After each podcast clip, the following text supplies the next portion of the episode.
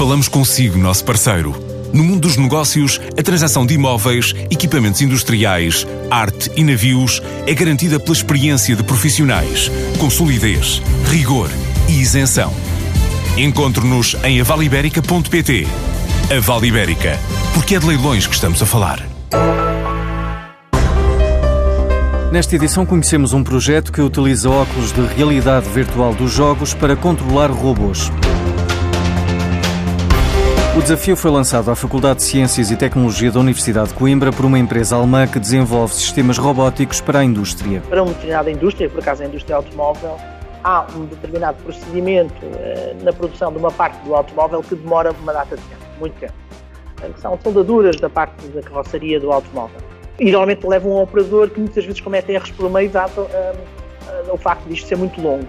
E a empresa que nos pediu foi: será que isto poderia, não poderia ser projetado sobre a peça, de maneira que o operador rapidamente fosse corrigir os, uh, as situações que merecessem correção, mas grande parte do trabalho pudesse ser feito num computador onde não há, onde podemos sempre voltar atrás, à frente, ver Uh, o que já foi feito. Norberto Pires é o coordenador do projeto que utiliza os óculos de realidade virtual da Microsoft para controlar e manipular o robô com mais facilidade. Como foi pensado para coisas relacionadas com jogos e lúdicos, utilizamos exatamente o mesmo software que os programadores de jogos utilizam. Usamos o Unity, uh, fizemos exatamente o mesmo trabalho, foi o de tentar encontrar na realidade maneiras de ajustar uh, as imagens que queríamos projetar para que elas ficassem ajustadas e bem referenciadas uh, relativamente à realidade, para não haver desfazamento, e, e, depois exportar desta forma aquilo que obtínhamos em. e que qualquer engenheiro faz, pega num software gráfico 3D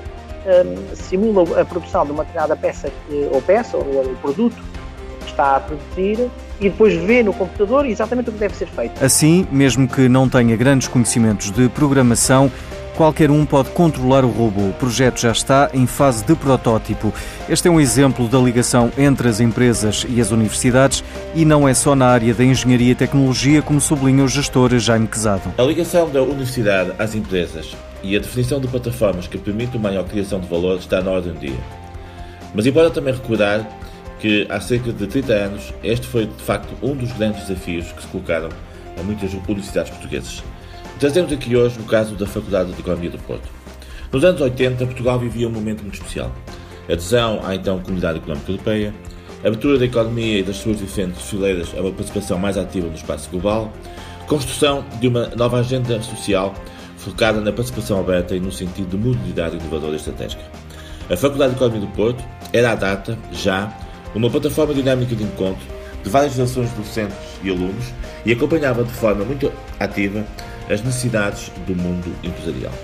Também, em paralelo, o Banco Português do Atlântico, que na altura era uma referência em termos financeiros, tinha já um departamento de estudos que é um dos principais laboratórios do nosso país, de uma capacidade única de acompanhar as tendências do mundo empresarial e de constituir alternativas para uma maior aposta no valor e na grande competitividade internacional.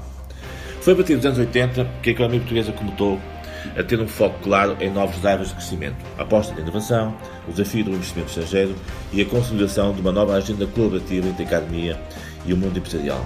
E foi de facto nessa altura que se começaram a desenvolver novos incentivos para que efetivamente as empresas começassem a perceber que tinham que ter uma ligação especial à academia para poderem ir buscar os seus talentos e ganhar com aquilo que eram os novos desenvolvimentos do ponto de vista de investigação.